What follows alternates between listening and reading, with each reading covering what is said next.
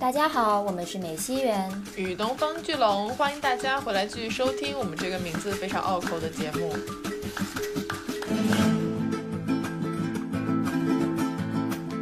这个世界上杰出的女性创作者大概可以分成两类，一类是水，一类是火。弗里达毫无疑问是属于火派的女子，就是轰轰烈烈的火过，墨西哥土地上面燃烧过的一个痕迹。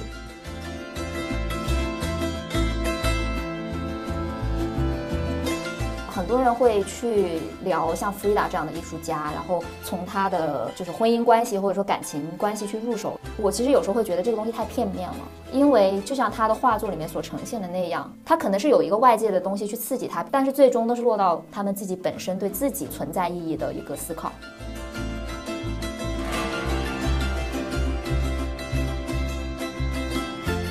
如果一位女性，她就算是恋爱脑（打引号），就是她把恋爱、爱情看得很重，就这是一个坏事吗？或者说这是剥夺了她独立女性身份存在的意义吗？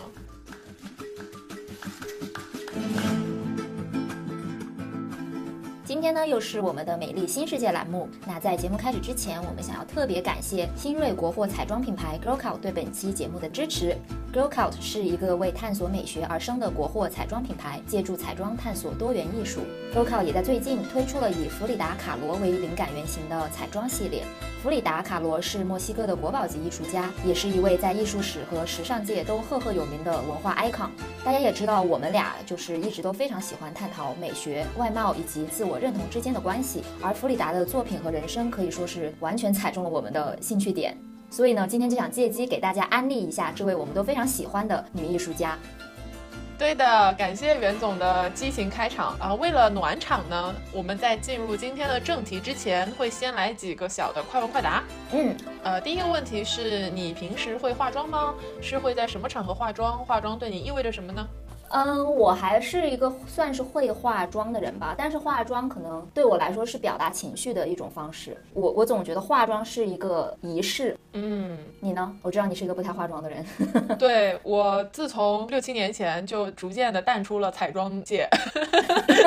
对，所以化妆基本上就意味着我是以最高规格出门了。OK，下一个问题，那就是你的妆容风格是什么呢？我的妆容风格就是两个字，叫强烈。我生平最不能理解的就是化了像没有化一样的裸妆。我觉得如果要化妆，我一定要化那种就大家都看得出来我今天化妆了，并且是盛装的那种感觉。但是相比起你的话，我应该就是没有那么多可以分享的，所以你来说一下吧。我画的其实主要是两个类型，一种是就是日常妆，那个的话我会以橙色、砖红色这类的颜色为主，然后除此之外的话，就是我很喜欢紫色和绿色的配色，撞色配色，对，紫蓝绿这三个颜色，然后有时候会加一点黄色。嗯，就是我的眼影选择，明白哦。最近我还发现了一种银色眼线笔或者是白色眼线笔也非常好用。哎，对的对的，我觉得眼线笔就不要拘泥于黑色或棕色了。对，包括眼睫毛也是，就是睫毛膏，我有一个紫色的睫毛膏和一个红色的，非常好看。就哪怕你整个人是素的，你涂上那一个睫毛膏之后，都会觉得今天又是亮丽的一天。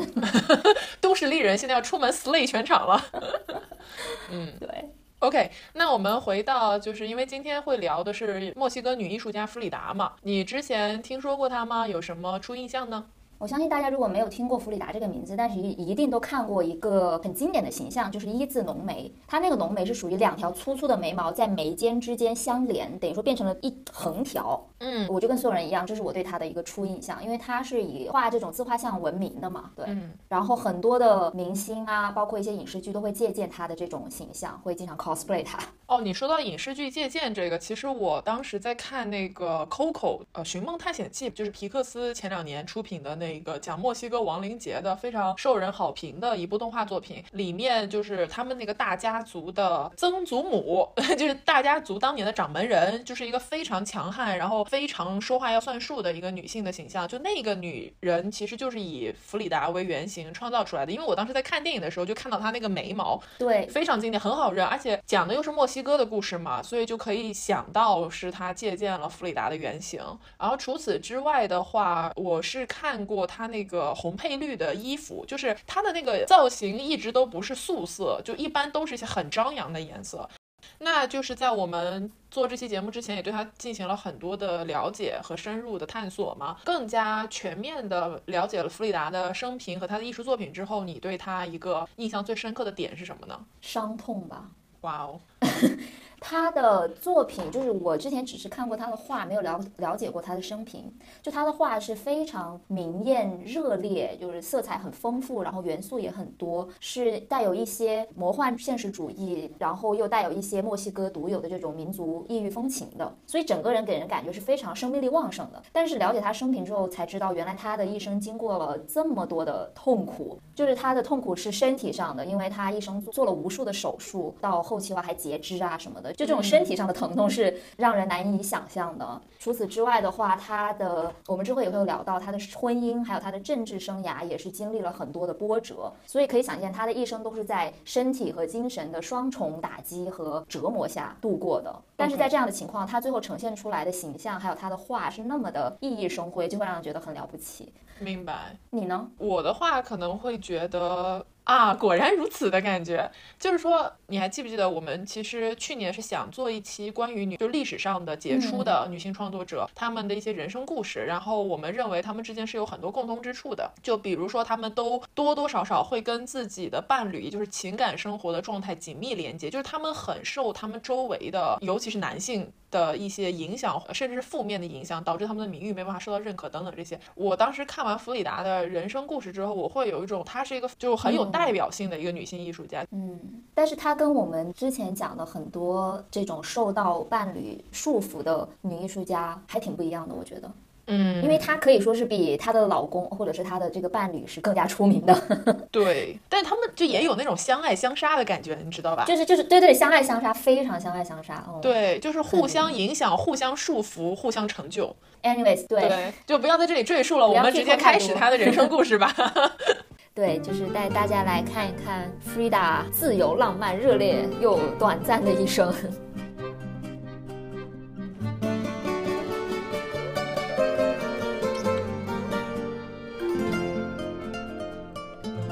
Frida 其实是二十世纪初的一位艺术家，然后他是从小就出生在墨西哥的一个算是小康家庭吧，因为他们家房子还挺大的感觉。哦，对，他的一生其实非常的痛苦。他六岁就得了小儿麻痹症，然后后来恢复之后呢，他就立志想要成为一名医学生。他上医学的一个预科的时候，大概是十八岁，就经历了一场非常非常严重的车祸，严重到什么地步呢？就是他的整个下半身基本上。都是那种粉碎性骨折，然后呢，有一根钢筋是从他的后背，就右腰的那个位置一直穿到底，从阴道那里穿出来。对，就你可以想象一下是多么严重的一个车祸，他都不知道能不能继续走路。对，应该是他人生第一个转折点。他是因为这一次的车祸开始了艺术创作的道路，并且就这次车祸让他认识到了他离死亡有多么的近。然后这个也是今后会一直出现在他的作品当。中的一个重要主题。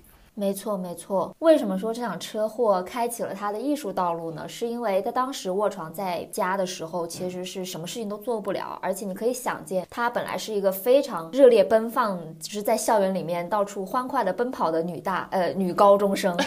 嗯，突然之间就他就必须得困在家里，那什么都做不了。而且家里也为了他付出了很多的积蓄，所以他自己心里也很过意不去嘛。在这种多重的这个精神压迫，还有身体上的。疼痛之下呢，他就决定开始画画，而且是在他自己身上的石膏上，就他下半身从胸部开始基本上都是石膏，他整个人能动的只有他的头和他的双手，所以他就一开始是在他的石膏上面画画，画满了之后没有地方画了之后呢，他的父母就给他买了这个画架，所以他就正式的开始在画布上面作画了。对，而且他早期的作品应该主要是以自画像为主，对吧？病床上创作的那段时间，很多都是他自己的形象，然后上面有一些，就是在我看来可能带一点点超现实元素的那一种触笔触，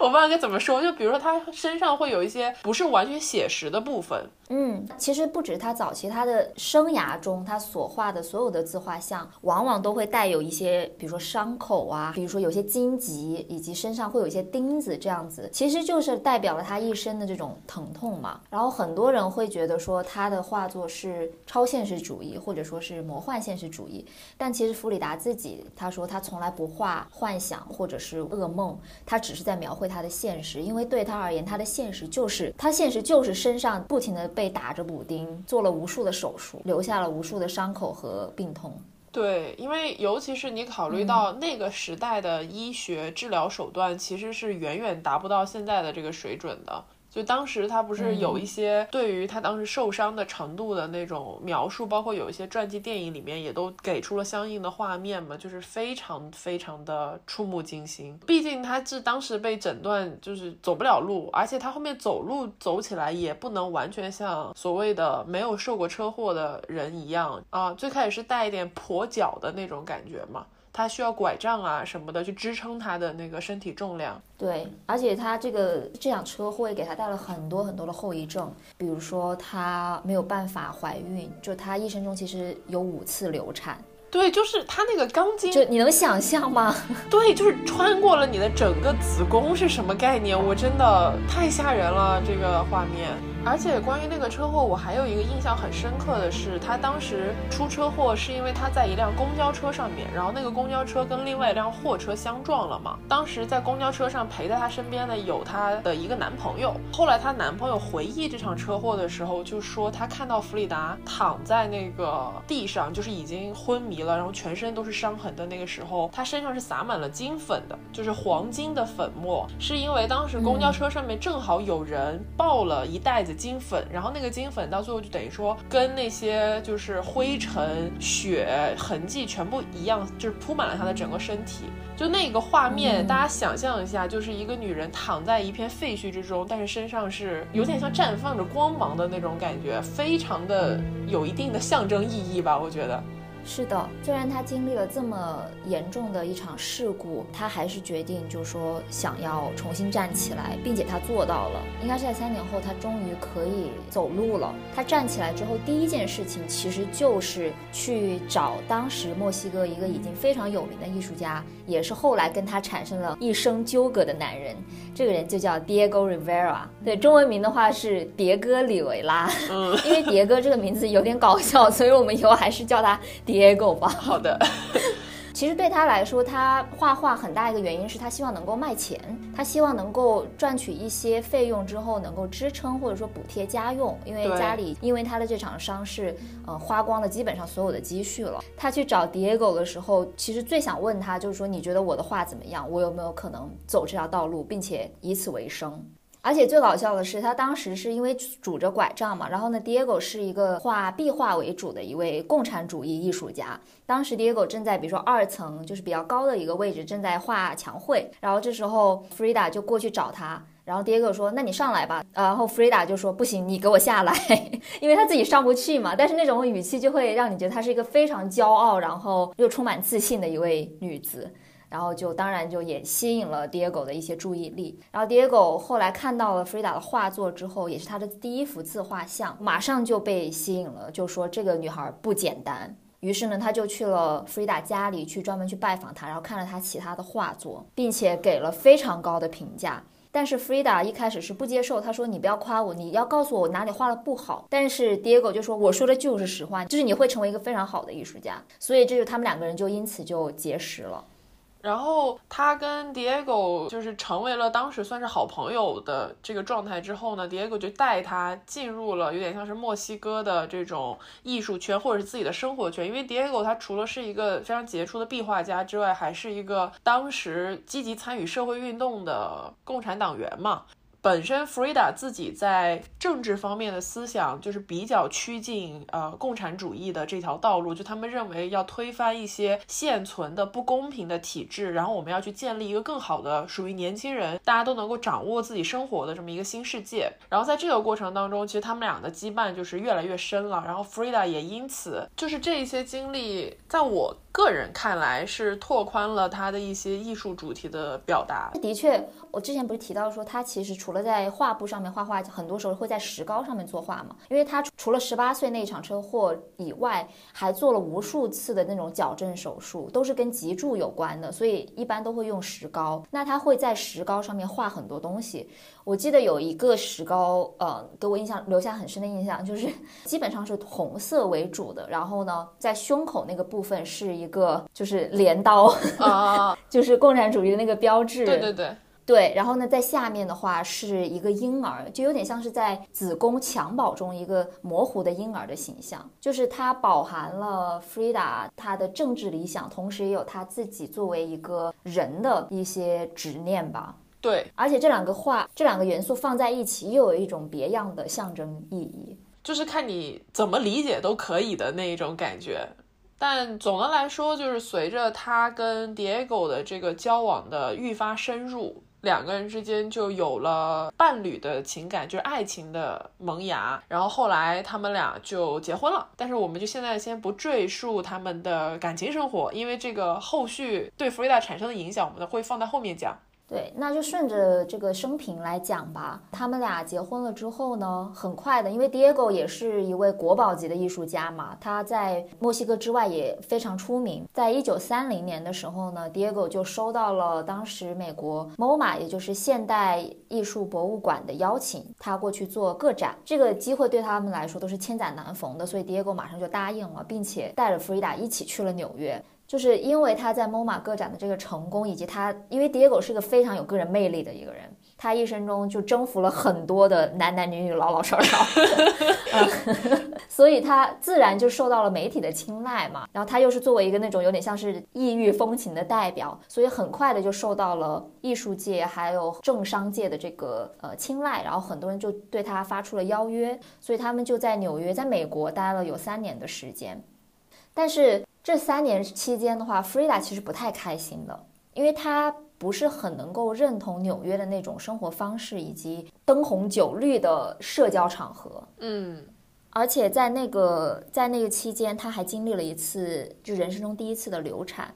当时她应该是对这个可能要孕育的生命是怀有挺大的期待的，所以这个流产给她带来的打击非常大。她当时还在病床上面画了一幅画。哦，By the way，就是我们今天可能会提到很多的这个画作，然后我们会把这个画都放在 show notes 里面。如果是你的播客平台没有办法显示图片的话，可以到我们的公众号去看这些画作。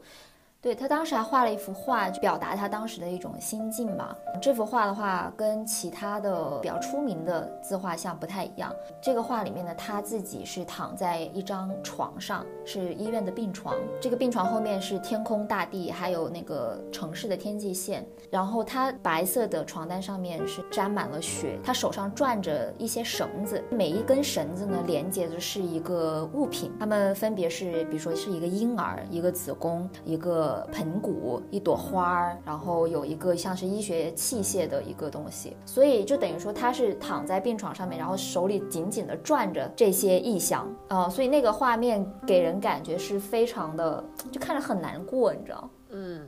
就好像这所有的东西都是他的身外之物，他没有办法拥有，但是他尝试的就是攥住他们，像风筝一样，像风筝的线一样，嗯，就是努力的想要把他们留在身边。属于即使你不在场，但你只要看过那个画，你哪怕看不懂那幅画，但是你也能感受到扑面而来的很浓烈的情感，就可以看出来这一次的也算是一个很大的转折点，就整个纽约生活对他产生的一个后续的影响。哦，还有一个很有意思的一点是，当时 Diego 是被那个洛克菲勒家族邀约去给他们的大楼里面画一幅画嘛，但是因为 Diego 他自己是一个。忠诚的共产主义者，对的。然后，因为他画作的主题呢，受到了媒体还有一些公众的这个批评和阻挠。然后呢，他可能作为一个回应吧，就是故意在墙上就把一个工人的脸换成了列宁的脸，是，然后换了之后就引起了轩然大波。完了就很多人在那个洛克菲勒大楼外面去游行抗议。然后这时候洛克菲勒的那个本人呢，他就最后取消了这次的艺术计划，然后就把他当时已经基本上画好的一整面墙全部给敲掉了。所以这件事情对 Diego 对 Frida 都是非常严重的打击，就他们意识到说他们自己其实在美国没有办法生活下去，没有办法进行他们想要做的艺术。嗯，其实说白了，在我看来就是没有办法进行真实的自我表达，就是可能美国所需要他们的东西是来自墨西哥的那种独特的异域的。有辨识度的东西，但是他们自己所想要表达的，并不仅仅是这么一点点而已。对，没错，就是他们的话其实是有很强烈的政治意味的嘛。也是因为这次的打击吧，就是弗里达坚定了说自己一定要回墨西哥的这个心情。然后他当时画了一幅画，我也非常的喜欢，就是这幅画不是自画像，就很难得的，他自己没有出现在这个画作中，但取而代之的是他的一条墨西哥裙子。然后这条裙子呢，就是悬挂在纽约大楼之间，用一条细细的绳子挂在那儿。嗯，晾衣绳嘛，就是那幅画。其实我当时最开始看到的时候，没有太能够理解他想要表达的意思啊。但是后来袁总说了，这个画的一个大概的中心思想是，他的身体在美国，但是只有他的裙子挂在那儿。就那一瞬间，我突然就理解了他这幅画想要告诉我们，或者说他想要传达出自己内心怎么样的声音。就他的心和他的，就是他的忠诚，他的一切的生命，其实是应该要燃烧在墨西哥的，而不是一个大家都向往的这种异域的大都市这样子。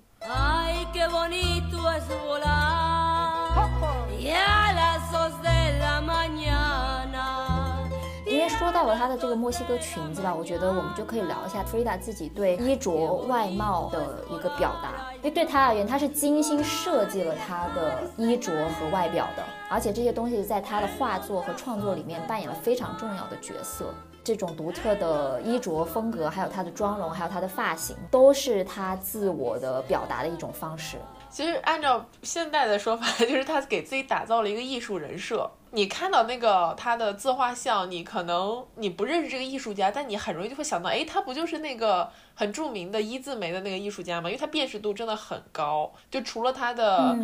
眉毛之外，他就是穿衣的那种色彩鲜艳的风格，就我印象中特别红配绿，非常浓艳的这一种，嗯。是的，是的，嗯，但这个话也不是说就是空穴来风，就是自己故意要扮成这个样子。他的这些形象是基于他自己本身的非常多的特质，并且对其加以改造和优化。就比如说吧，他的这个一字眉，他真的就长这样，好吗？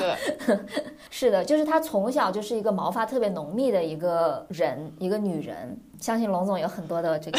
共鸣。他就是绝对不可能加入我们泥鳅家族的一位艺术家。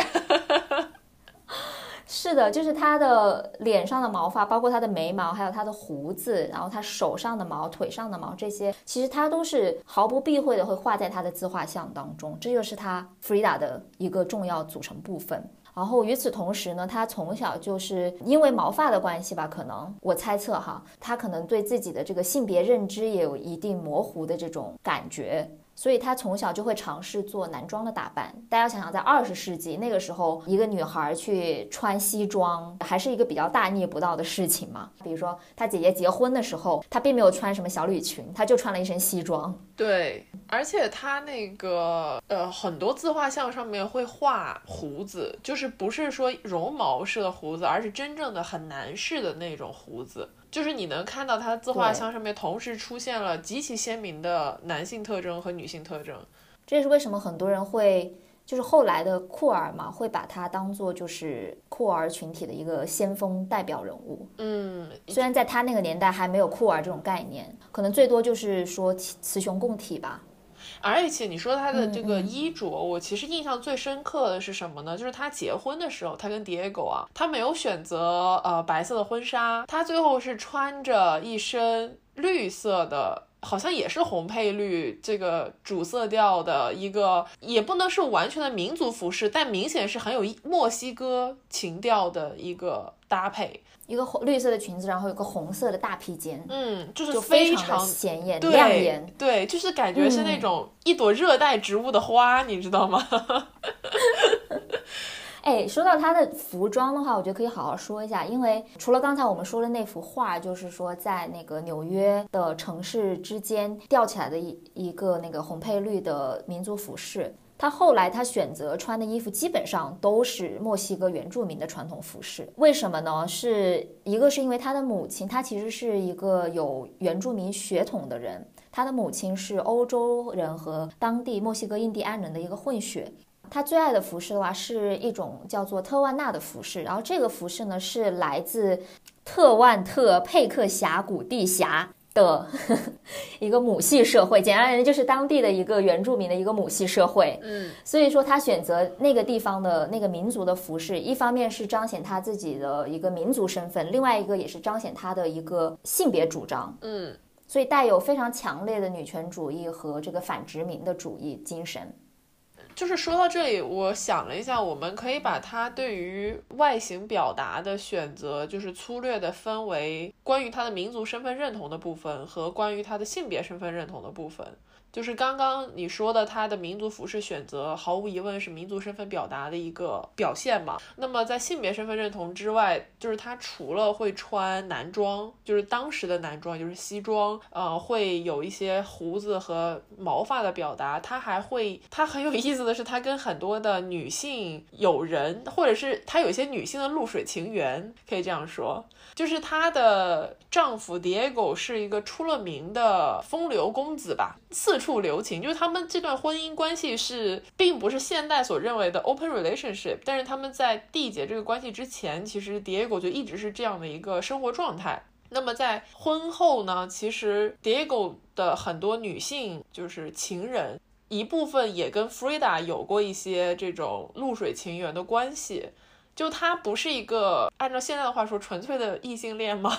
对，就是他不是他们俩的关系不是纯粹的那种一夫一妻制。然后呢，Frida 本人的话也是，我觉得他就是一个泛性恋。哦，就他绝对不是严格的异性恋，也不是他肯定不直，反正对。然后他跟那一些就是女性露水情缘之间的关系，我觉得就非常的有意思。他有的时候会表现出一种，嗯，按照现在的话说，就是非常社会化的男性气质，就是他有一些很像 Diego 的部分，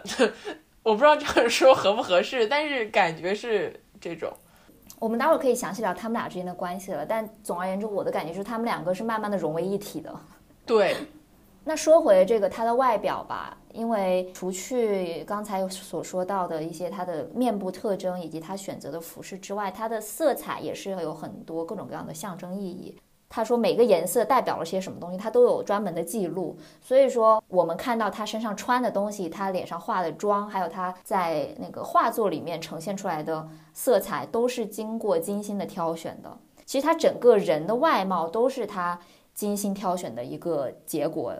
如果你去比较他真人的照片和他的自画像的话，你可能会发现他在自画像里面是特别强调了他的眉毛和睫毛的，就是面部的一些毛发。而且据他的友人后来回忆说，他是个很喜欢化妆的人，他对自己的这个妆发是要求很高，并且哪怕家里没有什么人的时候，他也会化妆。然后他会特别的注重这个眉笔。因为那个是他就是全脸最要突出的部分嘛，所以可以理解吧？对，而且也是他自己最喜欢的一个部分。他有专门说过，最喜欢就是他的眉毛和他的眼睛。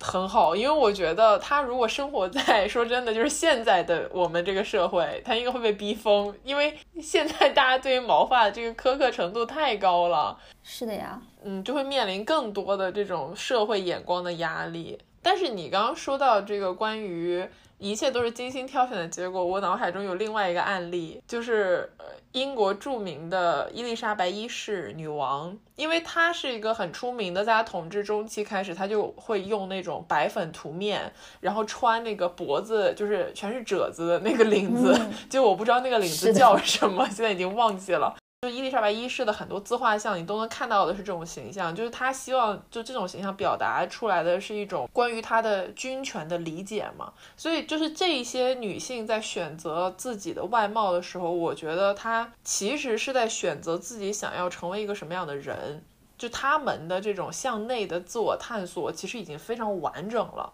有的时候，大家会说女性过于注重外表是一个贬义词，或者是它是一个比较负面的一个行为，但其实不是这样的。正是因为通过外形我们来表达自我这个事情，本身就是一个很赋权的东西啊，赋予权利的意思。是是是，就是你刚刚说的，他们的外表形象就是他们对内探索的一个外在体现。对的，我觉得这是一个非常值得骄傲的一件事情。因为很多人老是会说啊，越己者容什么的，但是他们恰恰是越己者容的反义词。他们去化妆、去打扮、去塑造自己的形象，完全都是为了想要成为一个独立的个体。对，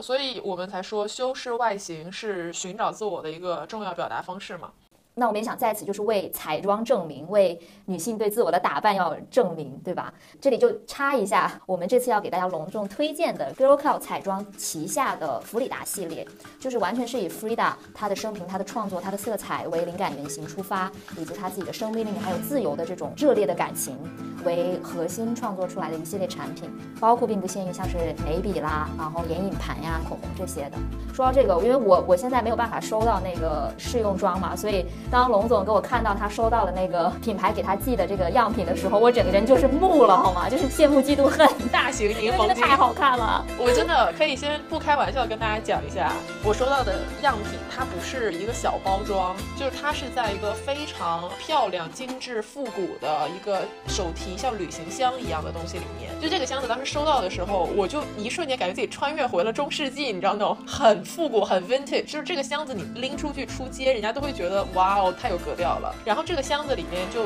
呈现了他们整个弗里达系列的产品内容嘛。我当时拆包拿到那个眼影盘的时候，真的是发出了尖叫，因为那个眼影盘完全不是我们就在市面上常见的一些彩妆大牌的那种所谓的简约的，然后现代化的，呃，没有什么太多的外形修饰的那种眼影盘。它的眼影盘是一个不规则的，呃，棕色的盘体，然后那个眼影盘的盘盖是有那种藤枝的一个。呃，手作效果就是它整个眼影盘，你拿在手上，你会觉得这是个艺术品，你完全不会觉得它是一个单纯的就是你化妆的工具。完了之后呢，你打开这个眼影盘，你就会为这个眼影盘里面的色彩所震惊，因为是这样的，就我跟袁总两个人对于眼影的取向都不是传统的裸妆取向，就我们都比较偏好相对浓郁一点的，或者是呃有辨识度一些的色彩。这个眼影盘因为有两种呃盘色的选择嘛，我收到的这一款叫做粉金级，我们后面会详细介绍这个色彩。哈，粉金级的盘面的颜色完全可以满足，就是你从日常的所谓大地色到一些你想要出挑一点的粉色、紫色、蓝色的选择，非常鲜艳。你打开了之后，你觉得你打开了一个调色盘。你这样一说，我我我觉得我大概能够想到它的这个设计的原型，因为 Frida 有一幅非常著名的自画像，是她的一个正脸，然后呢，她的脖子上是戴的像项链一样的荆棘，然后那个画面的色彩的话，我感觉就是跟这个粉金级的盘非常的相似。对，就是你知道，就是作为一个就是艺术史 nerd，看到这样的产品。会超就很想有收藏周边的这种感觉。我懂，我当时你知道我的心情是什么？就是我收到之后就是这种，我可以不用这个盘吗？就是我想把这个盘留下来。而且我因为已经很少化妆了，所以我就是非常少买彩妆产品。我真的愿意收的都是长得漂亮，就它太好看了，就是颜控，你懂吗？而且它除了这个眼影盘之外，我印象特别深的是它那个口红，就它的口红是一个唇釉嘛，它的那个唇釉也不是普通包装的唇釉，它那个唇釉的那个釉盖上面是有一个非常漂亮，就是他们那个。弗里达系列的一个 logo 是一个太阳，而且那个太阳是非常墨西哥风格的太阳，就你一定在偏中南美的艺术创作里面看到过类似的这种太阳形象。其实他们民族神的一种形象，有点像图腾的那种感觉。对，太阳神的图腾。哇，就是这个产品真的是给了我就是非常大的惊喜。后来呢，我就想着，就毕竟不管怎么说，彩妆产品还是要上一下脸嘛，我就非常久违的试用了 这个眼影盘和这个口红，就这个唇釉。呃，我一个比较深刻的感触就是，这个眼影盘它不光在色彩上面就是是非常多元，然后多维度的，它在它的质地上面同样也是很多选择，就是它有偏闪光的，也有偏哑光，就是有磨砂感的那种质地。就简单来讲，我觉得是能够满足从日常到一些夸张的场合的所有选择。没有错，那心动不如行动。从即日起到三月八日，进入 Girlcult 天猫店铺，向客服发暗号 YYL，也就是我们元宇龙的拼音缩写首字母，即可领取满一百九十八减三十的优惠券啦！全场的产品都可以使用哦，千万不要错过。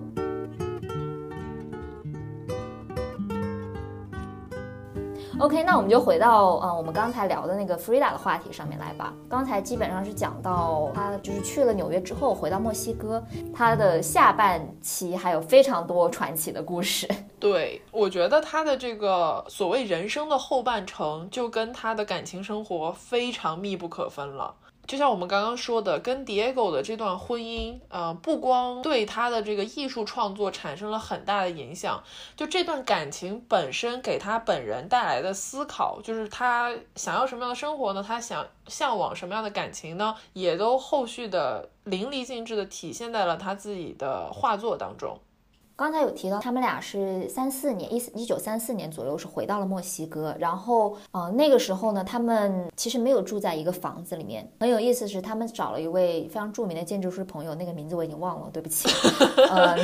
就他们设计了两栋房子，一个是蓝色主体，一个是红白或者说粉白主体的。然后他们俩分别住在这两个房子里面，然后中间有一个桥，简称叫两房一桥。对对对，就是这样的一个构造，感觉就是他们俩。俩婚姻关系，或者说他们俩之间的这种关系的一个非常有意思的一个体现，就他们两个都是独立的个体，但是呢，他们又深爱着彼此，但他们可能又没有办法真的共处一室，对，就是真的是相爱相杀，爱恨纠葛。就是 Frida 和 Diego 的这个婚姻关系其实是比较复杂的，就像是袁总之前提到过的那个样子。呃，因为 Diego 在。跟 Frida 结识之前，他其实就一直是一个跟很多女性会同时保持肉体关系的这么一个状态。他在跟 Frida 变成了很好的朋友之后呢，其实 Frida 也很了解这一点，所以在他们俩步入婚姻关系的时候，是不是处于一个互相都明白对方状态的一个情况，其实外人是无从得知的。但是毫无疑问的是，他们是非常好的朋友，就是本身他们之间对彼此的这种相互理解，或者是艺术创作方面的。相互认可，这个是外人很难去替代的，对，毋庸置疑的。嗯，所以在这样的一个基础之上，其实在这段婚姻关系当中，Frida 是有一点，就是在我看来，就是反复横跳的感觉，就是那种感觉是说，他一方面已经了解这个人是这样的一个人了，他可能就是没有办法断绝他跟其他女性的肉体关系，但是另外一方面呢，他们确实是跟别人不一样的一个存在，就像是刚刚说的两房一桥的这个家一样，他。们之间的这个纽带一直没有断，但是两个人的生活其实就是非常的互相纠葛。是的，而且 Frida 自己她其实也有很多的露水情缘，不管是男是女嘛。所以用一个简单的他们是 open marriage 无法概括他们之间的关系。对，但是即使是这样，他们的平衡还是在某一天打破了。就是 Frida 发现 Diego 跟他的妹妹亲妹妹上床了。对，yes，亲妹妹，哎，就是这个，你能够想见是多么可怕的一件事情。我真的没有办法接受这件事情。其他人就算了吧，但是你亲姐妹啊，而且 Frida 跟自己身边的就是姐妹关系是非常好的，就这是一个双重背叛的那种感觉，你知道吗？所以这件事情其实是打破了他们之间以前那种非常微妙脆弱的平衡，然后导致他们最终是在三九年的时候是离婚了。那段时期就是三十年代那段时间，Frida 的创作真的是让人看了非常的心痛。嗯，比如说三七年有一幅画叫做《Memory the Heart》，这幅画里面呢，她自己是身穿白色裙子，然后上面是一个深色的毛衣外套。她的左边和右边分别挂了两件衣服，一条呢是她的具有代表性的红配绿的这个墨西哥的服饰，她的另外一边挂着的是学生时期的一个制服。然后她那个墨西哥服饰外延伸出了一只手，然后这只手是跟弗里达本人是挽在一起的。他的心是被掏空了的。与此同时，他的脚下有一颗鲜红的、巨大的、流淌着血的心脏。他被掏空的心中间穿了一根木棍，这根木棍一方面连接着那个呃墨西哥的裙子，另一方面连着他学生时代的制服。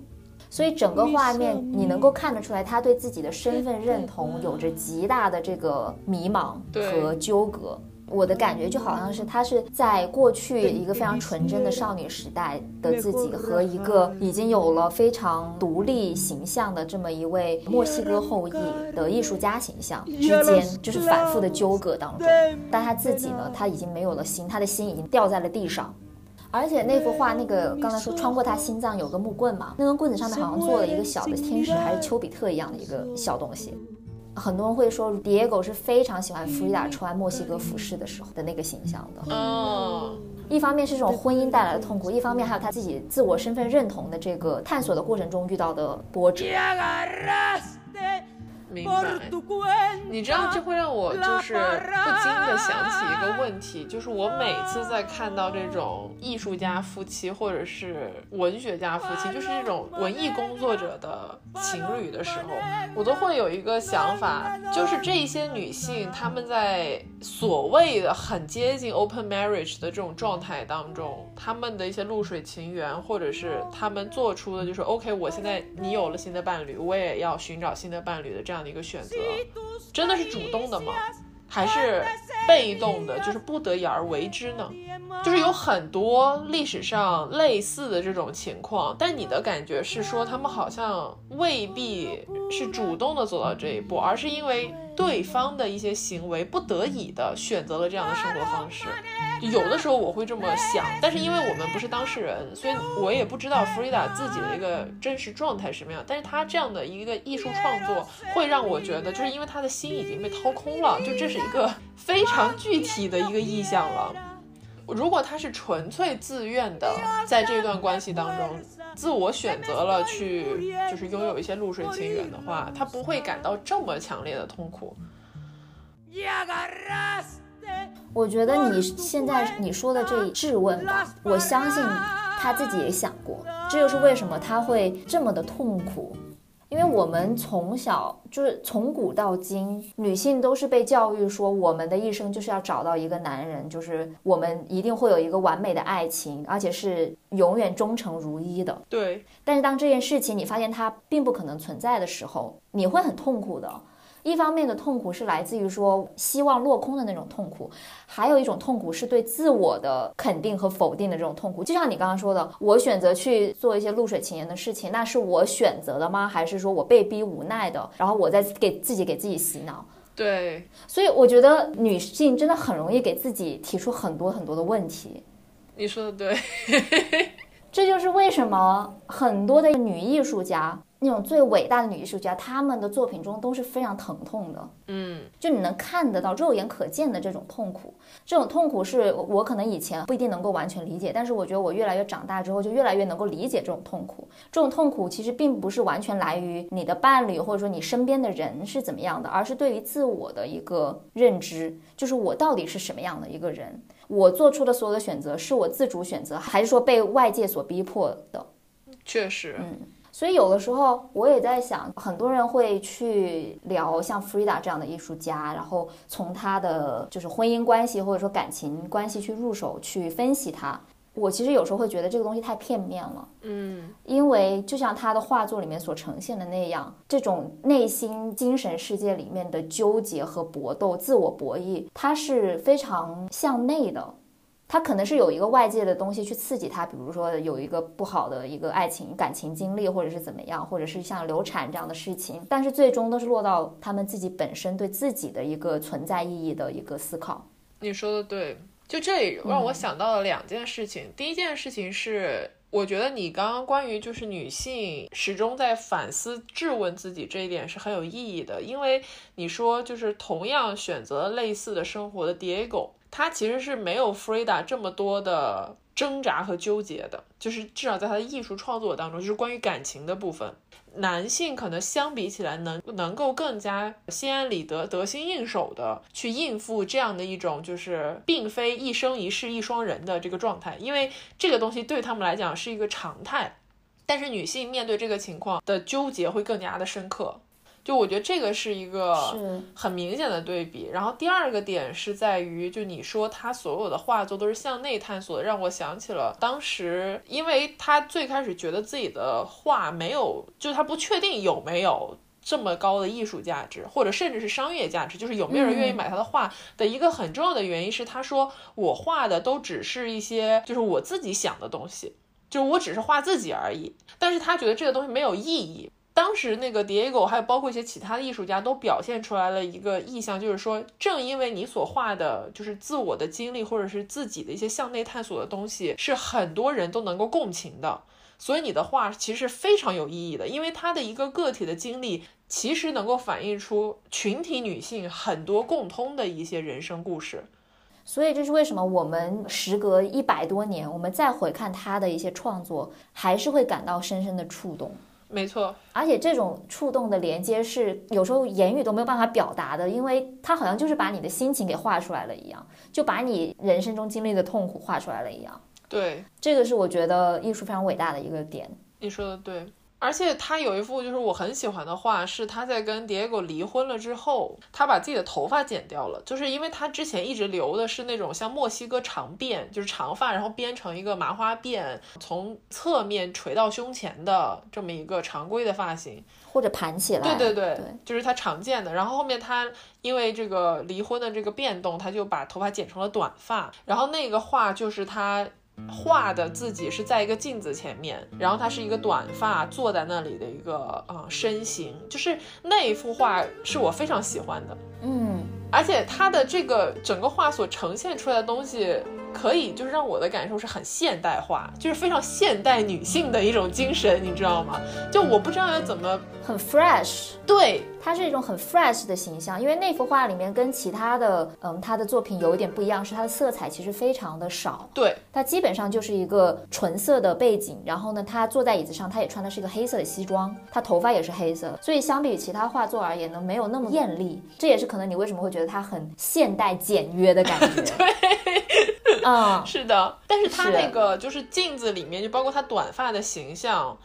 呃，其实是有一点，就像是那个 Rachel 在《老友记》里面剪掉了自己的信用卡的那种感觉，就是 OK，现在我要开始新的生活了，就那种宣言式的一个状态。嗯，还有一幅画，就是他在离婚期间，我非常喜欢，也是可以说是他最有名的一幅画吧，叫做《两个弗里达》（Two Fridas）。画中，它是两个弗里达的自画像，他们有点像是镜像一样的坐在一起，但是他们两个人是穿着不同的服饰，并且有做不同的动作。左边的弗里达穿的是一个带有欧洲宫廷式那种白色的衣服，有点像是维多利亚时期风格的那种裙子，然后右边的弗里达穿的是传统墨西哥，就是刚才我们说的特万纳的服饰。然后左边的这个穿着白色礼裙的弗里达，她的心脏是被打开了的，就心脏有一条这个血管连接到她的手边，她手上是拿了一个剪刀，像是把那个血管给剪断一样，然后留下红色的血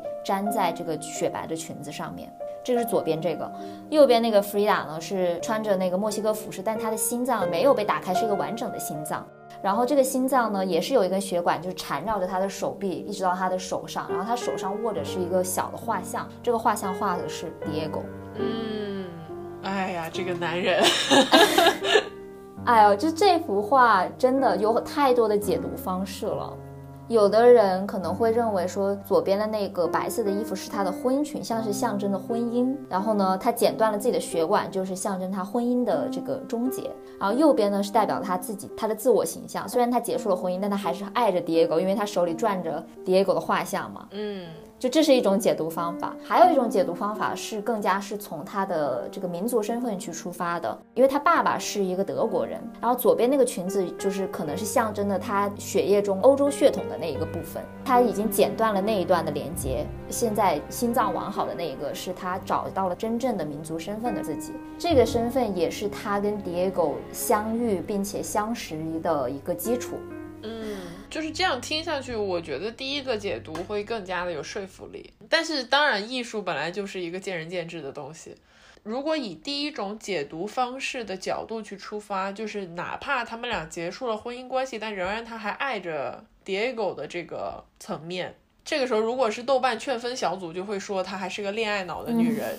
但是我觉得这个事情就是比较复杂吧，因为我也觉得就是 Diego 他确实不是一个就是好的丈夫。但是他们俩之间的那种互相理解，或者是互帮互助，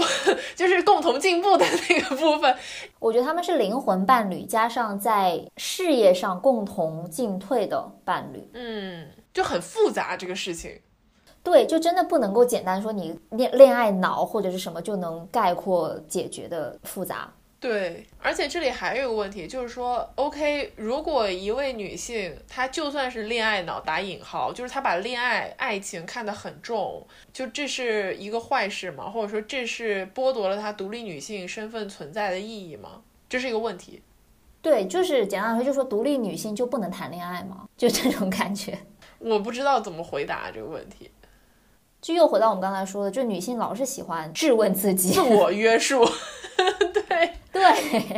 我们应该放开这些约束。对，你想当恋爱脑就去当，不妨碍你做一个独立女性。对，我现在其实觉得，像 Frida 这么独立的女性吧，她的一生也是跟另外一个男人，或者说几个情人都有各种各样的纠葛，但是这也不妨碍她成为一个有自己独立思想并且有态度的人。嗯，一个独立的人，一个大写的人，一个真正的人。对，哦，说到他的情人，我，对我来说就是三观最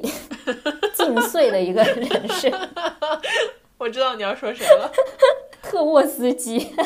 对，就是嗯，当时苏联的一个被斯大林流放的一位坚定的共产主义者。对。是他们离呃是他们离婚之后了。离婚之后呢，那时候特沃斯基就被驱逐出来，并且遭到了各种追杀。然后墨西哥是把他引渡到墨西哥来避难的，而且这件事情是 Diego 为主去促成的。嗯，然后呢，当时他就把 Diego 接到了 Frida 家里的那栋大房子里面，因为 Frida 家是有一栋很大的房子，然后有一个小院子在中间的。然后就等于说生活环境还不错，然后呢就把爹呃就把特沃斯基跟他的妻子一起接到了那里去居住了一阵子，然后在这个期间呢，他们经常会在一起谈论嗯政治理想，谈论艺术，谈论各种各样的事情，就都成为了非常好的朋友。然后他们俩就是弗里达跟托沃斯基好像就有一腿，就是感觉是一个界的大拿和另外一个界的大拿，不知道为什么就。破壁了那种，就是给我一种次元破壁的感觉，真的就是就非常非常神奇，我感觉。是的，就是不知道该怎么评价，只能说哦，真厉害，就那种感觉。但是当然了，这段露水情缘非常的短暂，而且很快的，特洛斯基就真的是在他是在墨西哥被刺杀的，因为那个时候国际形势也非常复杂嘛，就是你知道，就是大家到处都是动乱。但不管怎么说吧，后面他们两个人又经历了各种各样的就是政治生涯的风波，像是 Diego，呃，因为某些原因他不得不离开墨西哥去避难，他去了一阵子的那个加州，然后呢，他回后来又回到了墨西哥，他回到墨西哥之后，马上就跟弗里达求婚了，对，就是说，就他终于意识到说自己是没有办法离开弗里达的。然后在这个期间呢，，Frida 去了一趟巴黎办个展，并且在巴黎也待上了一一段时间。也是在巴黎的时候，他也深刻的意识到说，虽然 Diego 深深的伤害到了自己，但是他最爱的还是这个人，所以就会让你觉得，哎，这两个人真的是虐恋情深。太虐了，而且他在巴黎那个，就我个人觉得很有意思的一个点啊，就是因为巴黎当时毫无疑问的是世界的文化艺术中心嘛，就是所有的就是文学家、艺术家都喜欢往巴黎跑。按照我们著名的海明威老师的话说呢，巴黎就是一场流动的盛宴。但是弗里达很讨厌巴黎。就是他不喜欢巴黎的原因，当然跟他当时的感情状况和他的心境有关系，但他同时也觉得巴黎就是一个很浮光掠影的。并不真实的一个地方，就是他在巴黎的时候就无比的想念墨西哥，就是那种扎根于他的血液当中的土壤的那种感觉。所以他当时就写着说他不选巴黎的时候，我就觉得哇哦，就居然这世界上还艺术家不选巴黎。就我不是说我有多喜欢巴黎，而是感觉这个东西就是很神奇，你知道吗？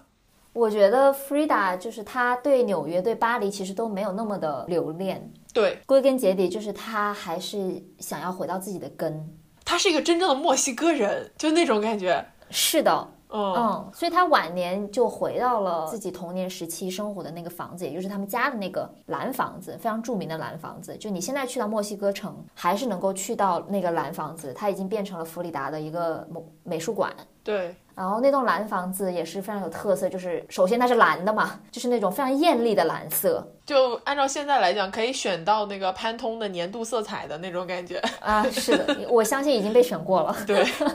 对，然后呢，它中间有一个院子嘛。弗里达晚年他生活在那里，就养了特别多的动植物。就除了热带植物以外，还有还有一只猴子，还是几只猴子，然后有鹦鹉，有孔雀，就是你能够想象得到他晚年生活是多么的充满了生命力。嗯，与此同时，他自己的病症也越来越严重，就到后期他先是截了脚趾。后来又把整条腿给截肢了，然后呢，他的脊柱又出了问题，反正就是不停的在做手术修修补补，他整个人就好像是被就像一个木偶一样，嗯，不停的被打着补丁，这也是为什么他的画里面很多钉子啊、伤口，然后还有那种铁绷带的这种意象。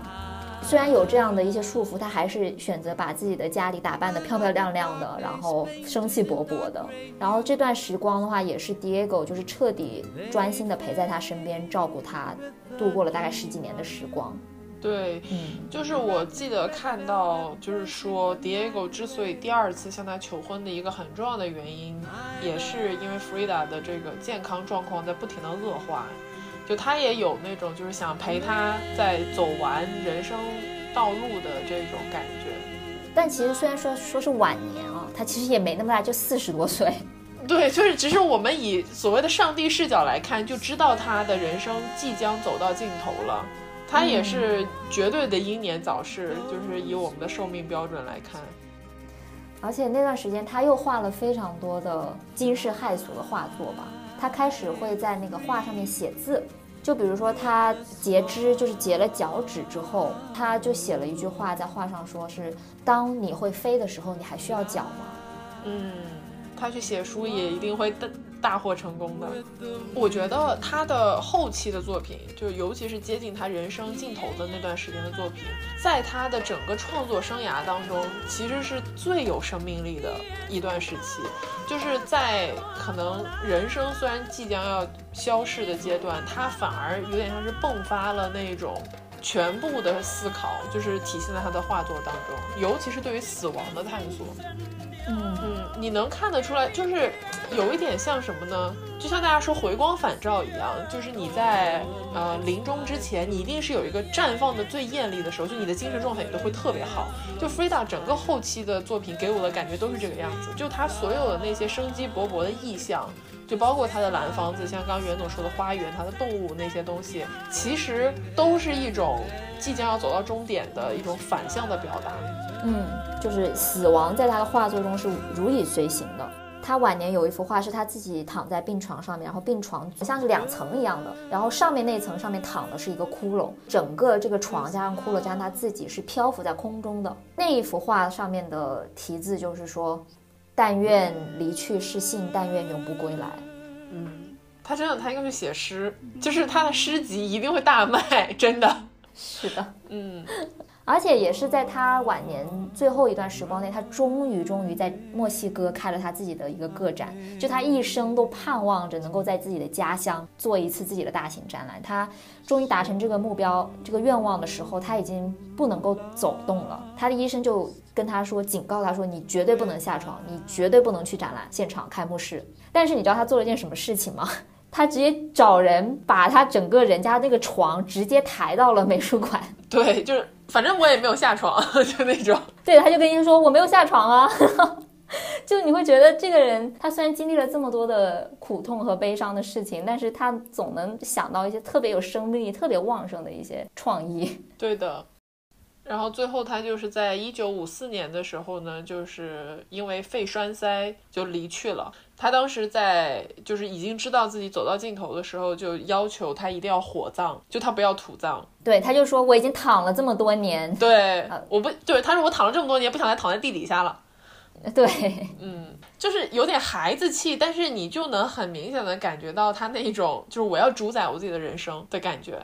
是的，后面他就是在火葬，就是火焰当中，他就消逝了嘛，可以这样说。是的，就是这样一个火焰般的女性，最后是在火焰中离开了人世间。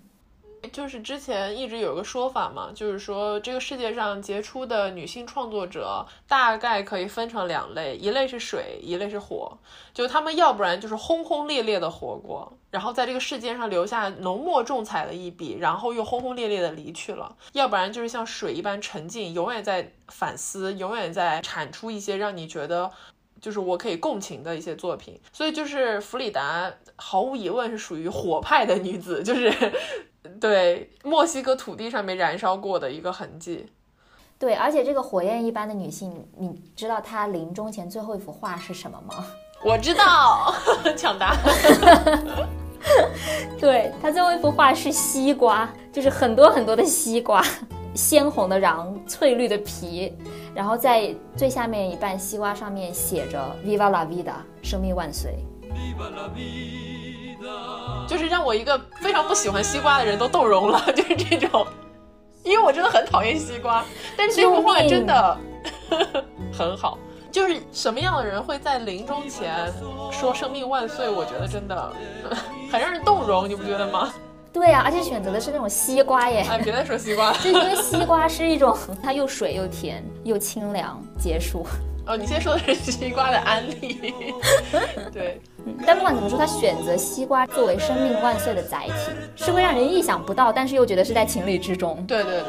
所以就回到我们在中期的时候跟大家聊过的关于 Girl Cop 这次做的 Frida 这个系列的产品嘛，它整个眼影盘的选色上面其实就是用了“生命万岁 ”Viva la vida 这幅画的色彩。嗯，就是粉金级的那个盘。对，然后它除了粉金级这个盘之外呢，还有一个盘叫做蓝房子，也就是以 Frida 他们自己的那个家为原型创造的。那么蓝房子这个眼影盘呢，它的蓝色、紫色色彩就会更加的鲜明。对，所以就是眼影盘的这个色彩，它选择展示的不仅仅是说色彩了，就也是 Frida 这个艺术家他一生的这种浓缩和意象。对的。所以就是从产品，我们再回到品牌本身。说真的啊，就是在 Girl Code，就是我之前不了解它的时候，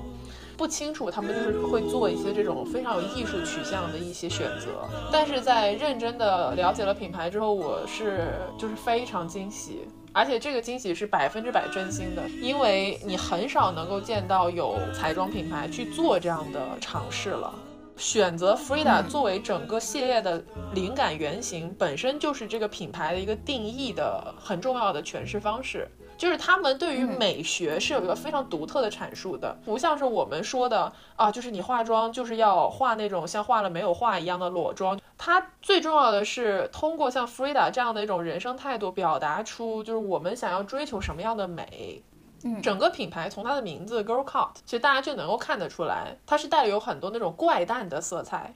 没错，我们之前也聊过了嘛，就是现在大家的这个对于美的追求是很千篇一律的，整容都要整成赵露思的鼻子，什么谁谁谁的下巴之类的。化妆的话也是，以前可能流行裸妆，最近流行纯欲，以后又可能流行另外一种风格。但是在这种眼花缭乱的所谓美学的标签之中，就是你能看到 Girl Cut 它是很坚持自我的。而且他们坚持自我这种怪诞的、浪漫、自由、热烈、带有冒险精神的美学选择，它不只是说亚，它这种小众是是可以辐射到很多人的一种精神，就像 Frida 的精神一样。而且是通过你怎么样去修饰自己的外表，通过你的妆容，你是探索自己、表达自我的一种方式。嗯，所以我觉得从这个点上来说，我真的非常欣赏他们选择 Frida。我也是，而且而且 Frida 是一个在国内还没有那么出名的一个艺术家。是的。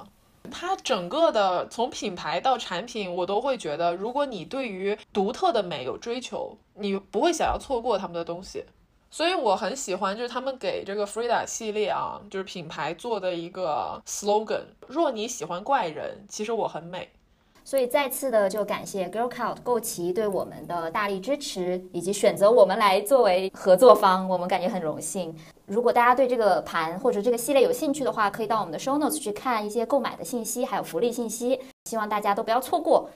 以上就是我们今天的节目啦。希望通过 Frida 热烈而浪漫的一生，了解她的故事和创作之后，能够对现代的我们，对现代的你，能有一些鼓舞和启示。生命万岁，Viva la vida！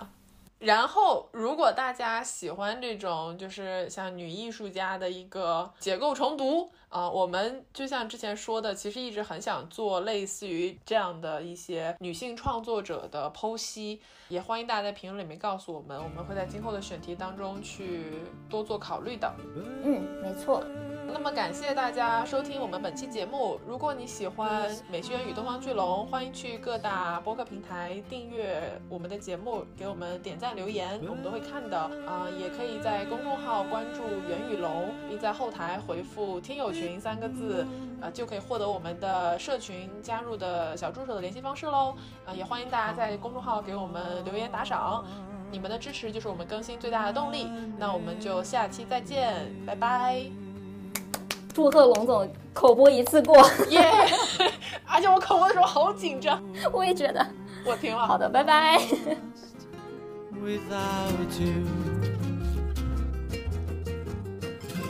but the night sky blooms with fire, and the burning bed floats higher, and she's free to fly. Woman so weary, spread your unbroken wings. Fly free as the swallow sings. Come to the fireworks, see the dark lady smile. She burns, and the night sky blooms with fire, and the burning bed floats higher and she's free to fly.